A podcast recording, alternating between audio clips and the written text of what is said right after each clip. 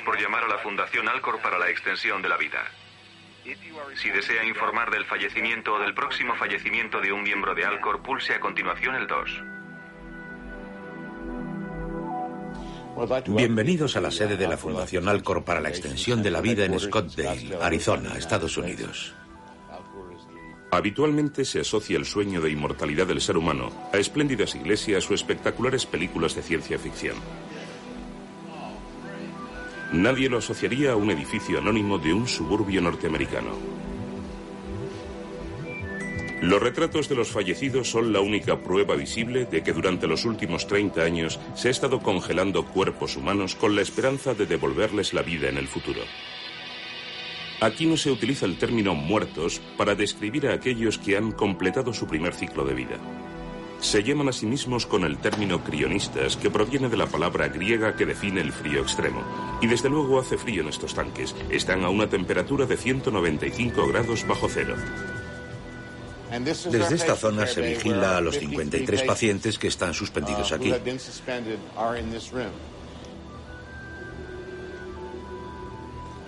Les llamamos pacientes porque estamos convencidos de que los médicos del futuro podrán volverlos a la vida.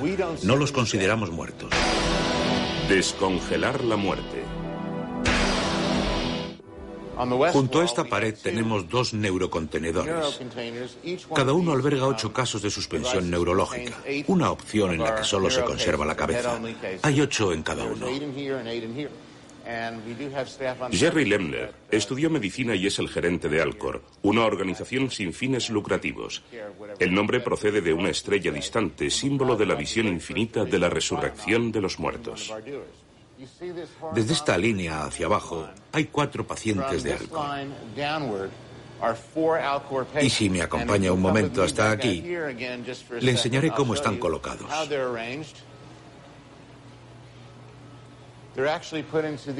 Están metidos en estos recipientes especialmente creados para los pacientes. Cada uno de ellos ocupa una cuarta parte de la zona inferior de aquellas cámaras de ahí. Por cierto, colocamos a nuestros pacientes con la cabeza hacia abajo. La razón es que si hubiera una fuga de gas o un corte eléctrico importante y el nivel del nitrógeno líquido de la cámara bajara, los dedos de los pies serían la primera parte del cuerpo que quedaría expuesta y la cabeza que alberga el cerebro sería la última.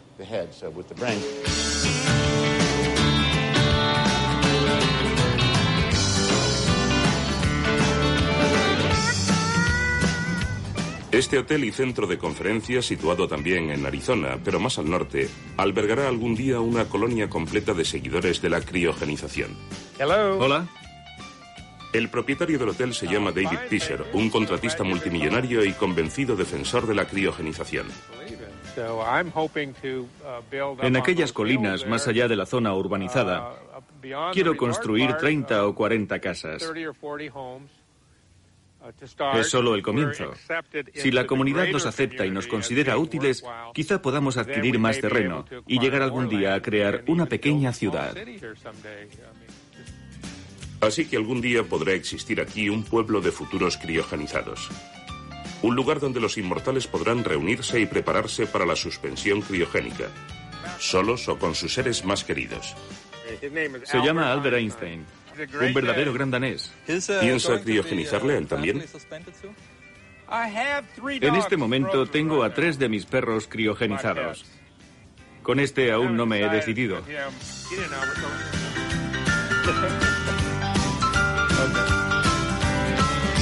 Me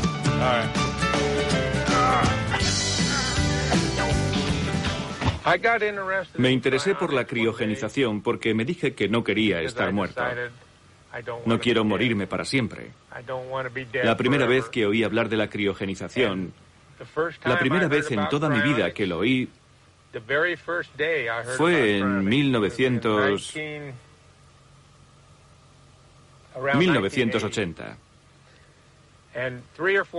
Me encontraba con tres o cuatro hombres con quienes yo tomaba café y charlaba por las mañanas.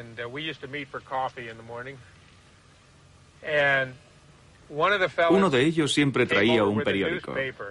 Estábamos en Arizona. Y me dijo, mira, En California hay locos que congelan a los muertos para resucitarlos en el futuro, cuando haya mejor tecnología y hacer que vivan para siempre.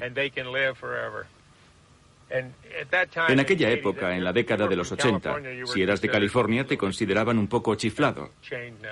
Ahora las cosas han cambiado bastante. Todos empezaron a reírse.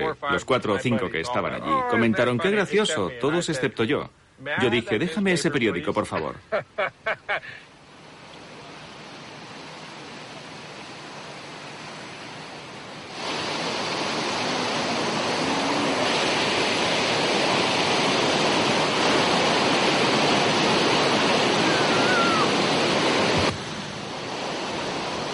California se ha apuntado a la criogenización.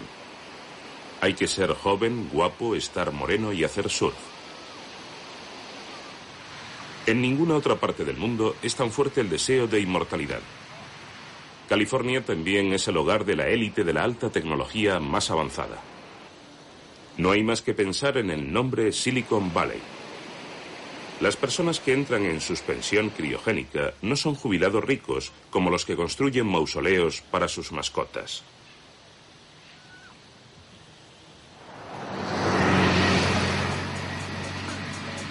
En los últimos años, los partidarios de la criogenización han estado intentando convencer a acreditados expertos en física, biología e informática. Muchos asistieron a una conferencia sobre los límites de la prolongación de la vida en el Hotel Marriott Beach, en el lujoso condado de Orange. Desde luego estoy convencido de que es posible.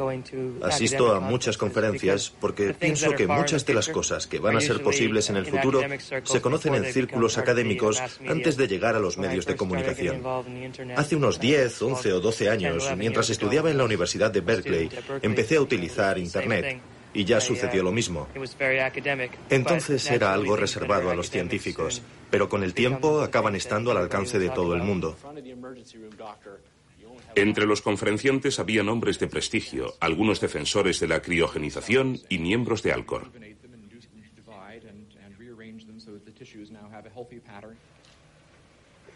¿Quién eres? Soy el primer avatar realista interactivo de la red. Soy el alter ego femenino de Raymond Kurzweil y la primera imagen virtual con vida propia. Ray Kurzweil, un pionero en el desarrollo de ordenadores parlantes y ganador de los 4 millones de dólares del premio Lemelson del Instituto de Tecnología de Massachusetts, considerado como el Nobel de la Tecnología y la Invención. Eric Drexler y Ralph Merkel son dos pioneros de la ciencia que muchos piensan que podrá revolucionar este siglo, la nanotecnología. Este es el doctor Michael Ross, el biólogo cuyas avanzadas investigaciones sobre la influencia de los genes en el envejecimiento y la muerte han atraído la atención del mundo entero. Hoy quiero hablar de esa especie de uh, peregrinaje que me ha llevado de ser un escéptico investigador del envejecimiento a convertirme en alguien que cree que tal vez sea factible la inmortalidad de la especie humana. Dado que formamos una muestra representativa de la humanidad, es lógico que tengamos ciertos elementos de marginalidad. De hecho, la organización empezó hace 30 años con un grupo de simples defensores de la ciencia ficción. Esa es nuestra historia. No podemos renegar de ella. No lo ocultamos. Pero ahora tenemos un consejo de asesores científicos como los doctores Ralph Merkel, Eric Drexler y Marvin Minsky, el pionero de la inteligencia artificial. Tenemos un consejo de asesores médicos. Nuestros procedimientos cumplen las más estrictas regulaciones mundiales. Tenemos equipos de cirujanos. Tenemos un fundamento científico mucho más estructurado que nunca. El ponente principal de la conferencia fue el doctor Michael West, presidente de Tecnología Celular Avanzada, experto en clonación de células humanas. West, como componente del Consejo Científico de Alcor, dice que la resucitación será posible. Por ejemplo, una persona cualquiera llega a su casa después de un día de trabajo y encuentra a su pareja en el suelo. Le dice, cariño, ¿qué pasa? Y se da cuenta de que el cuerpo está frío, levanta el brazo y nota que está rígido. Entonces dice, he perdido a mi marido o a mi mujer. ha muerto. Pero en la ciencia y la medicina actual, la línea de la vida no está bien definida. Sabemos que estamos vivos porque nuestras células están vivas y cuando el corazón se para, nuestras células siguen vivas. Todos hemos oído historias de personas que han vuelto a la vida tras haber estado muertas. En realidad nunca habían muerto. ¿Es lo mismo una reanimación al cabo de unos 10 minutos que de cientos de años? Desde luego, aún hoy seguimos oyendo historias de personas que han estado muertas durante 45 minutos y han resucitado. Esos límites cambian continuamente. Lo que nosotros consideramos como muerte es de hecho una dependencia tecnológica. Lo que ocurre es que se declara muertas a personas a las que la tecnología de hoy no puede devolver la salud. Pero aquí la cuestión no es si la tecnología actual puede o no puede devolver la salud a alguien.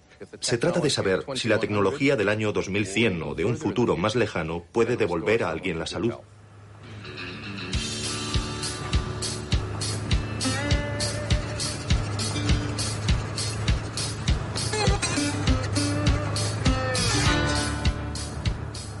Usted no lo dudó, pero hasta el momento muy pocas personas han decidido criogenizarse. ¿A qué lo atribuye?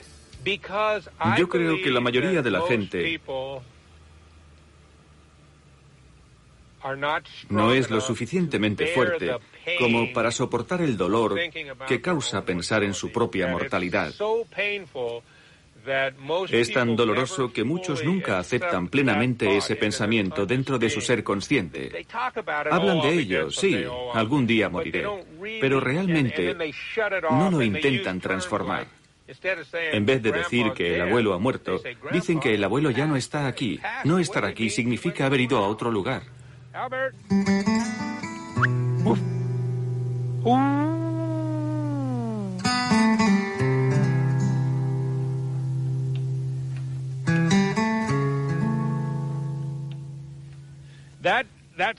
Esa marca que se ve ahí indica el lugar en el que estará el helipuerto.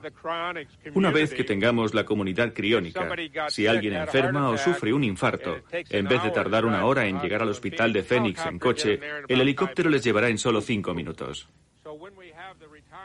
El transporte en helicóptero es algo importante. Para los defensores de la criogenización, es esencial que se les congele lo más rápidamente posible una vez que se produzca la muerte. Si existe alguna posibilidad de devolverles la vida, es importante que las células queden tan incólumes como sea posible. Especialmente las células del cerebro que albergan la personalidad y los recuerdos, la esencia misma de cada ser humano. Cuando miras al cielo, a las nubes y al sol, el recuerdo que se forma no es una cosa abstracta. Se forma en las estructuras físicas de tu cerebro. Mientras esas estructuras físicas queden intactas, esos recuerdos, esa memoria, que eres tú mismo, siguen intactos. Pero las células del cerebro empiezan a morir solo unos minutos después del fallecimiento. Así que es esencial una rápida intervención. Los asociados llevan puesta una pulsera para que la muerte pueda ser comunicada inmediatamente a Alcor. Lleva en un lado una advertencia médica y un número de teléfono, como una pulsera de hospital, y en el otro lado informa de cómo hay que proceder, lo que se debe hacer con la reanimación. Realmente no es una reanimación. Dice lo que hay que hacer y a quién llamar si sufre un infarto o algo así. ¿Lleva un número de teléfono? Sí, lleva un número de teléfono. Es un número internacional y la respuesta es bastante rápida. En California y Arizona, la respuesta se produce entre los 30 y los 60 minutos.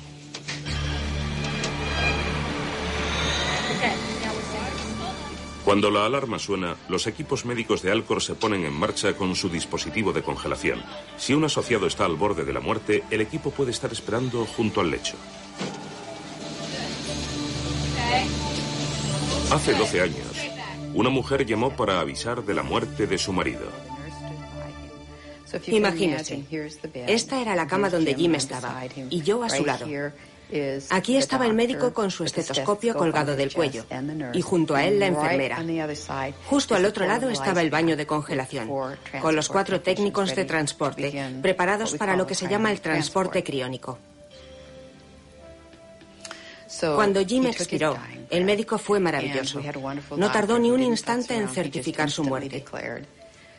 Yo diría que la suspensión empezó al momento. Le cogieron y le colocaron inmediatamente en el baño de congelación. Después le conectaron a una bomba, que es un compresor cardiovascular artificial, que hace así. Mantiene el corazón activo. Esto lo hacen para que el oxígeno no deje de llegar al cerebro y así evitar posibles daños. A continuación, el marido de Kair fue trasladado en helicóptero a la sede central de Alcor, de cuya pared cuelga ahora su fotografía. Pero no siempre es tan poco traumático. Yo personalmente tuve que atender un caso en Nueva York en el que tras la muerte de una mujer su hijo quería que se la conservara. Pero el marido estaba en contra debido al coste. Hubo una batalla familiar. Me llamaron cuando la mujer estaba a punto de morir y preparamos los documentos muy muy deprisa. Mientras el marido intentaba constantemente evitar que lo hiciéramos. Hubo muchas escenas verdaderamente dramáticas. Este es el quirófano de Alcor donde los fallecidos, o si se quiere, los pacientes, son preparados para la suspensión criónica en la sala de frío. En esta sala todos los aparatos están cubiertos con plásticos porque están listos para su uso en caso de que alguien muera esta noche o mañana por aquí cerca. Bajo el plástico todo el equipo está esterilizado, es absolutamente estéril. Lo que hacemos es colocar a la persona sobre la mesa de operaciones y estas máquinas situadas a mi derecha le introducen un líquido que nosotros llamamos crioprotector.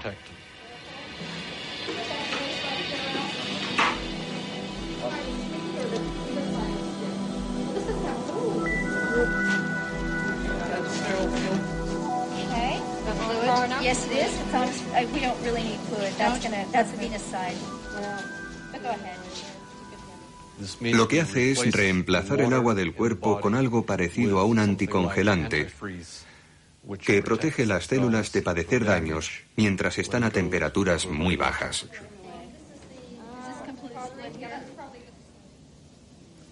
Una vez completado este proceso, que dura unas seis horas, y que puede realizarse en cualquier momento del día o de la noche, dependiendo de cuándo se produzca la muerte, el paciente es trasladado a la siguiente sala, donde empieza el proceso de enfriamiento, que lleva al cuerpo a 196 grados bajo cero.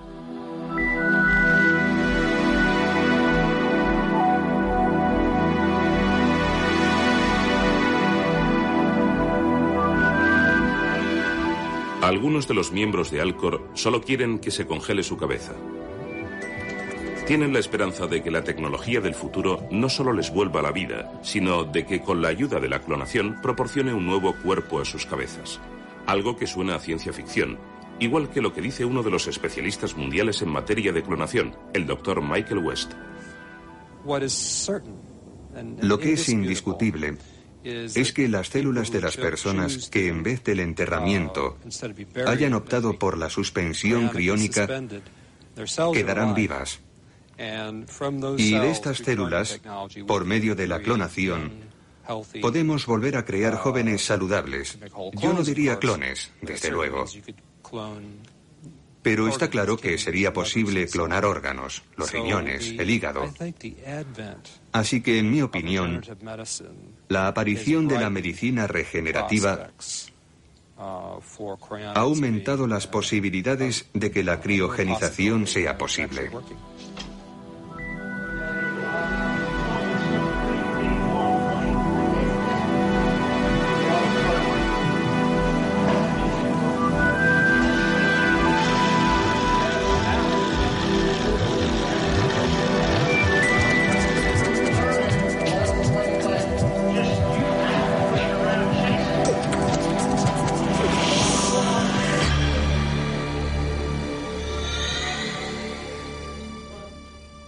Según usted, su marido no está muerto.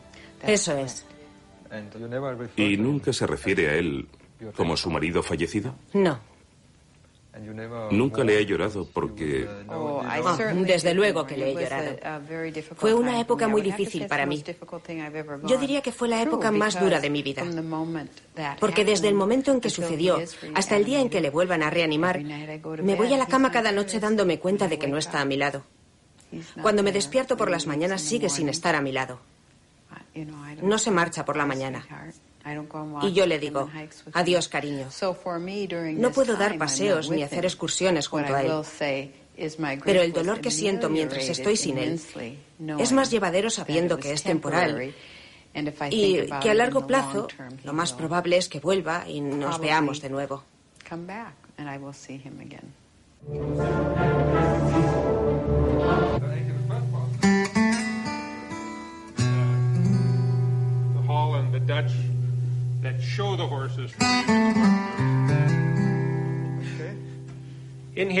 Aquí tenemos una pequeña biblioteca. En estos momentos no tiene un aspecto muy uh, impresionante, pero tenemos muchos uh, ejemplares originales sobre uh, criogenización, tanto libros como revistas de todas las organizaciones, incluyendo algunas que ya no existen. ¿Tienen el primer libro escrito sobre criogenización?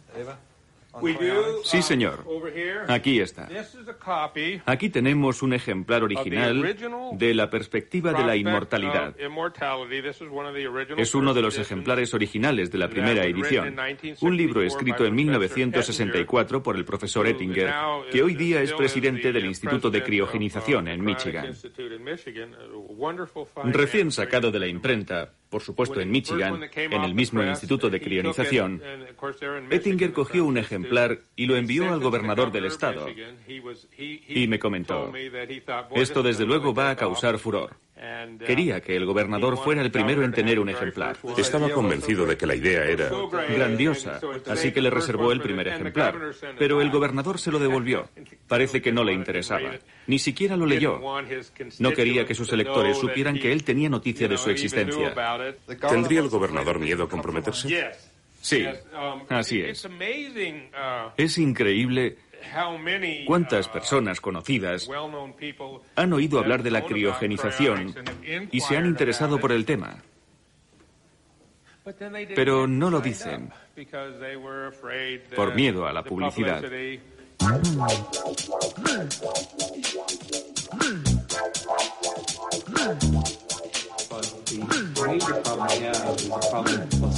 La variedad de asistentes a las conferencias sobre criogenización es inmensa y nadie representa mejor la combinación de ilusiones y ciencia que Gregory Benford, profesor de astrofísica en California y célebre escritor de ciencia ficción.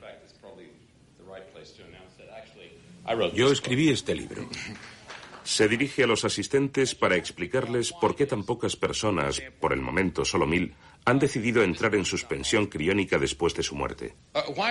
¿Por qué no estamos reunidos en un sitio con mayor aforo? Esta es una pregunta muy interesante, ya que nosotros somos los primeros en disponer de una probable solución científica al problema de la muerte, que es el gran problema de la humanidad. Podemos argumentar que lo que sorprende a Benford es que ni los escritores de ciencia ficción, que suelen ser receptivos a ideas nuevas y revolucionarias, se sientan atraídos por la criogenización. Benford ha hablado con casi todos. Y Ray Bradbury. Cuando alguien le preguntó sobre la criogenización, dijo, ¿Y por qué diablos querría yo hacer una cosa así? Ahora no puedo imitarle muy bien, me falla la voz, pero dijo, ¿por qué querría hacer eso? ¿Y qué pasará el día en que me despierte? ¿Dónde estará mi querida esposa y mis hijos? Estaría solo en el futuro y sin conocer a nadie. No, nunca haría algo así. Y yo le contesté, Ray, ya sabes, ellos también pueden congelarse, Ray. Y vi que aparecía un brillo en su mirada. Muchos tienen miedo a la congelación porque no quieren encontrarse en un sitio nuevo y desconocido.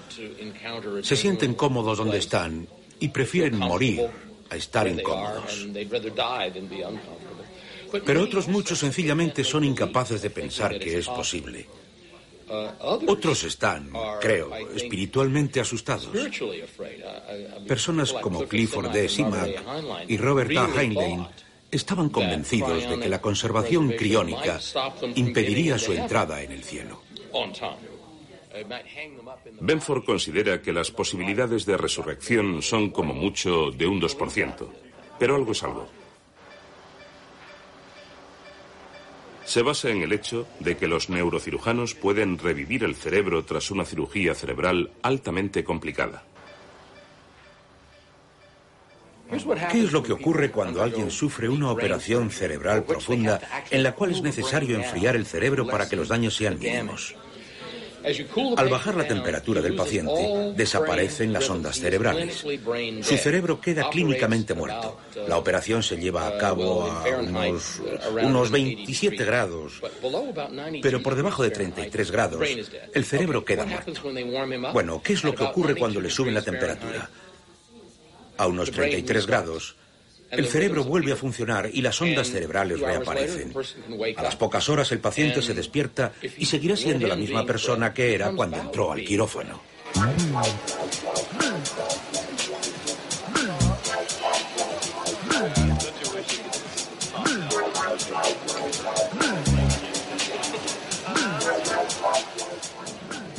¿Quieres saber por qué me he unido a Alcor?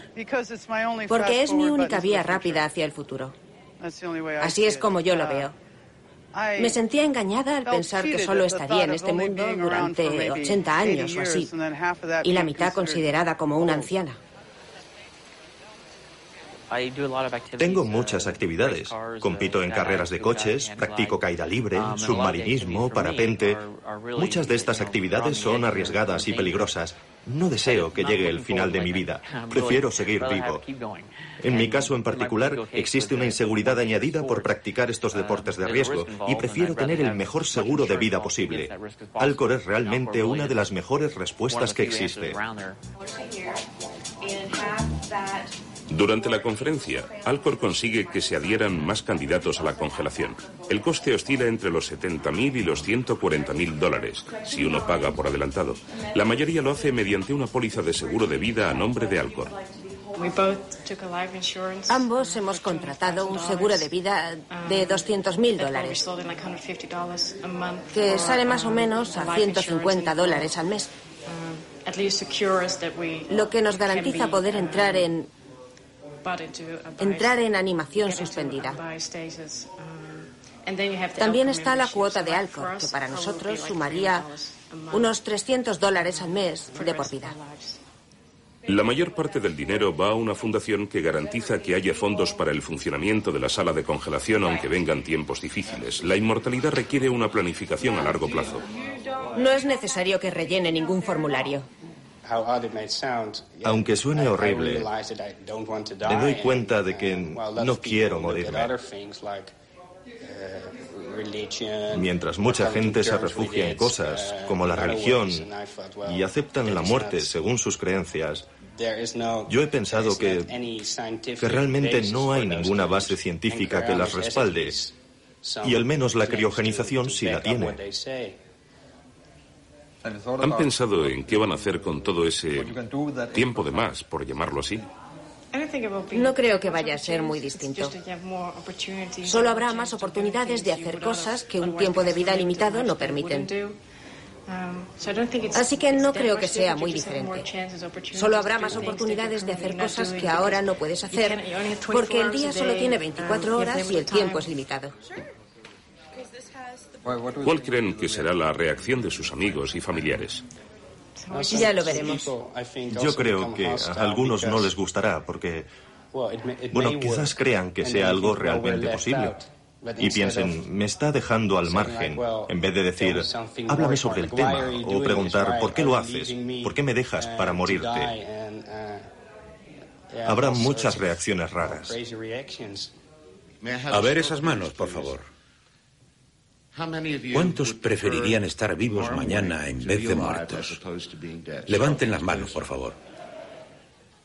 ¿Cómo pueden pensar que mañana o pasado mañana, cuando se les haga la misma pregunta, su respuesta será diferente?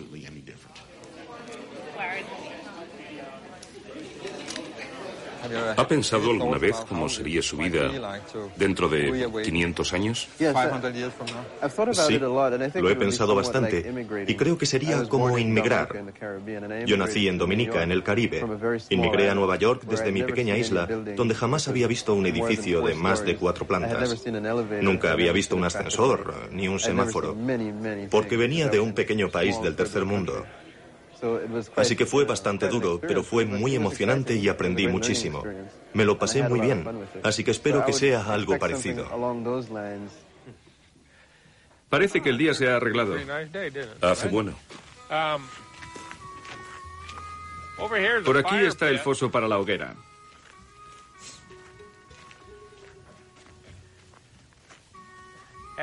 Por la noche nos sentaremos aquí alrededor de una gran hoguera y cantaremos canciones criónicas. Aún no tenemos ninguna canción criónica, necesitamos que alguien las componga.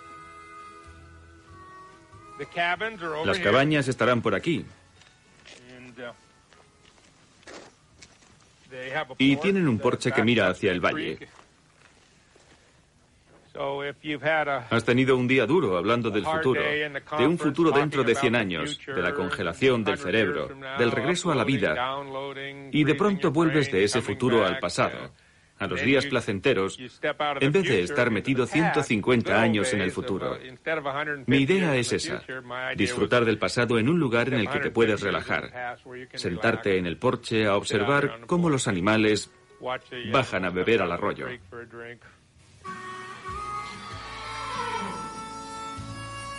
Durante la conversación sobre las canciones, el porche y la hoguera aparece Trudy, la mujer de Pitzer, que también va a ser congelada algún día, aunque al principio tenía sus dudas. La primera vez que oí hablar del tema, mi primera reacción fue pensar que era una egoísta. ¿Por qué egoísta? Bueno, porque hay mucha gente, ya sabe, que no tiene lo que necesita en esta vida. Pero he llegado a la conclusión de que eso es algo que no voy a poder remediar. Ahora me doy cuenta de que la criogenización es algo bueno. No le estoy privando a nadie de nada. Nosotros no pretendemos crear una raza de superhéroes o hacernos con el mundo. Solo queremos vivir durante mucho tiempo.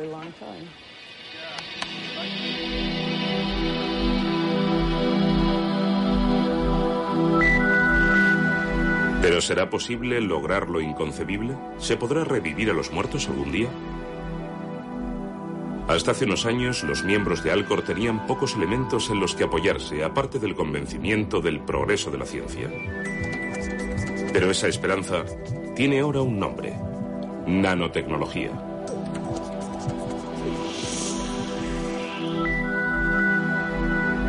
La nanotecnología es la tecnología llevada a niveles microscópicos, a la millonésima parte de un milímetro.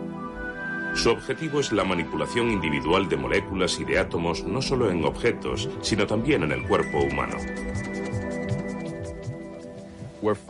Estamos hablando fundamentalmente de la habilidad de organizar y reorganizar los átomos.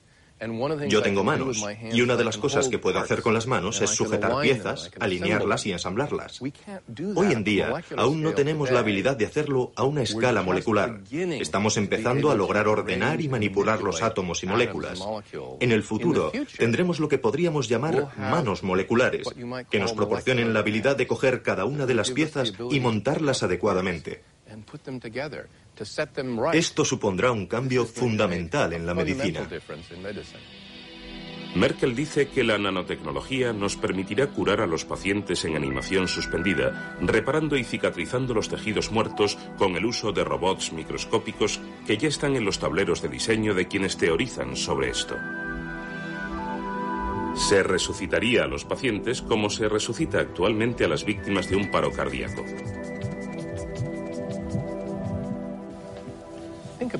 Imagíneselo. Las enfermedades, la mala salud, tienen su causa en daños a escala celular y molecular. Pero las herramientas que utiliza la medicina de hoy en día son sencillamente demasiado grandes para esos tamaños. En el futuro, los aparatos médicos serán mucho más pequeños, precisos y numerosos, y podrán actuar directamente sobre la zona dañada. De todos modos, ¿de qué sirve vivir cientos de años más? Uno de los pioneros de la nanomedicina, es decir, de la nanotecnología aplicada a la medicina, es Robert Freitas. Ha escrito un extenso libro sobre la nanotecnología aplicada a la medicina. Es una apasionada defensa de la criogenización, que ha convertido nada menos que la abolición de la muerte en el propósito de sus investigaciones. La muerte natural es un ultraje. Mientras digo estas palabras, unas 12 personas están muriendo en todo el mundo. Sí, ahora acaban de desaparecer otras 12. En mi opinión esto es un ultraje. Freitas ha presentado un brazo microrobótico capaz de eliminar las bacterias de la circulación de la sangre. Los arpones transportan el patógeno hacia el puerto de ingestión. Dice que a largo plazo estos microrobots serán capaces de curar cualquier enfermedad o de reparar un daño celular, molécula a molécula, y así hacer realidad el sueño de resucitar a los muertos y alterar el proceso de envejecimiento. El resultado final de todos estos avances de la nanotecnología aplicada a la medicina será conseguir lo que yo llamo la cronoficación o dar marcha atrás al reloj. Si uno está fisiológicamente viejo y no desea estarlo, esa vejez se convierte en una enfermedad y merece ser curada. La nanotecnología y la nanomedicina son algo del futuro, pero ya se están llevando a cabo experimentos actualmente. Hace unos años, el gobierno de los Estados Unidos destinó más de 400 millones de dólares a la investigación de esta tecnología. Una de las preguntas fundamentales es ¿cuánto tiempo se tardará en desarrollar esta tecnología? Y la respuesta correcta es no lo sé. Es mucho más fácil decir simplemente que algo es factible. Por ejemplo, a principios del siglo XX, la gente decía que era posible llegar a la Luna. No decían que iba a ocurrir en el año 1969, cuando John F. Kennedy impulsara las misiones lunares. Eso es más difícil de predecir. Es fácil decir que las leyes de la física nos permiten llegar a la Luna. Y lo que estamos diciendo ahora es que las leyes de la física permiten la existencia de máquinas moleculares. Las tendencias en el desarrollo de los ordenadores sugieren que esto será factible en pocas décadas.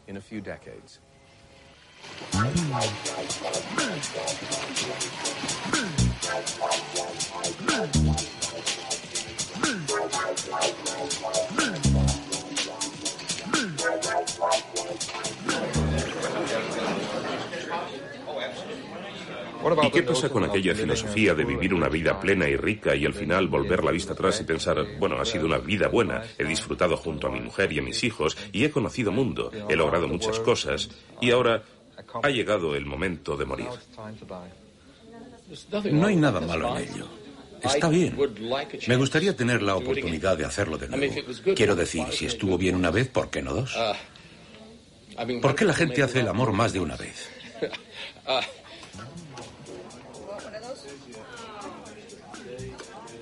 Están hechas por físicos. Están bien aisladas. Son el doble de gruesas. ¿También venden recuerdos? Sí, este es uno. Hay cierto sentido del humor en esto. Está muy bien, me gusta. ¿Dónde está la gracia? La gracia está en que sirve como algo útil. Pero cuando se está en animación suspendida, se está dentro de un contenedor de acero inoxidable. El cuerpo está dentro de un contenedor muy parecido a este, pero de casi tres metros de alto. Así que este termo representa la conservación de una sustancia en frío.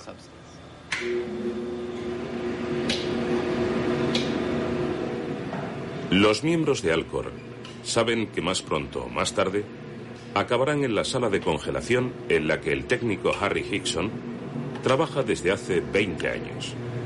¿Cómo es trabajar aquí día tras día sabiendo que algún día acabará en uno de estos congeladores? Es mucho mejor que pasear por el cementerio y pensar que algún día acabaré ahí.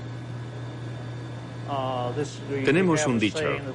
Es la segunda cosa más terrible que te puede ocurrir. No creo que ninguno de nosotros esté entusiasmado con la idea de ser congelado. Es solo que la otra alternativa es mucho peor. Así que esta parece una buena opción.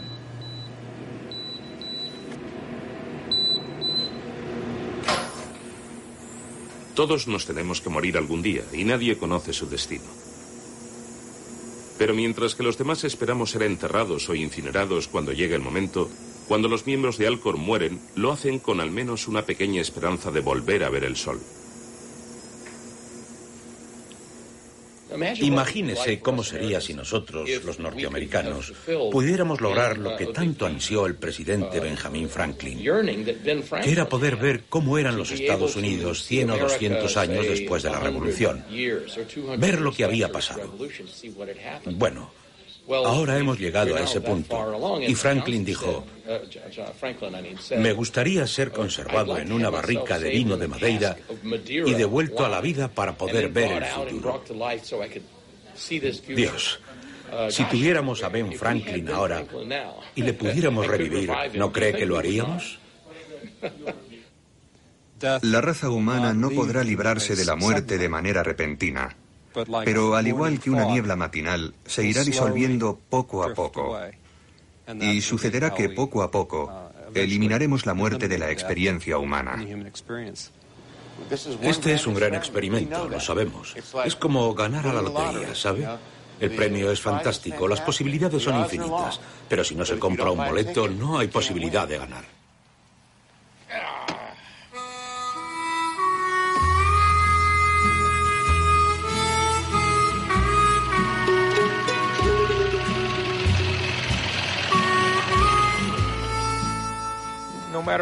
Haga lo que haga, aunque se divierta al máximo, aunque trabaje como un burro, en un corto periodo de tiempo llegará la muerte. Aunque tenga suerte y viva hasta los 60, 70 u 80 años, comparado con la eternidad, es un tiempo muy corto.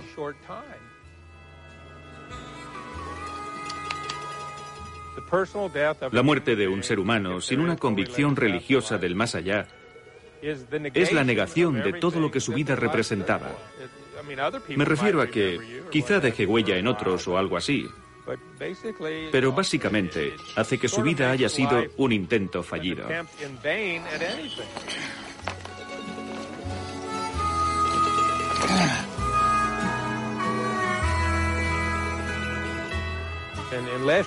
Si un ser humano no consigue la inmortalidad, todo lo que haga en la vida habrá sido una pérdida de tiempo.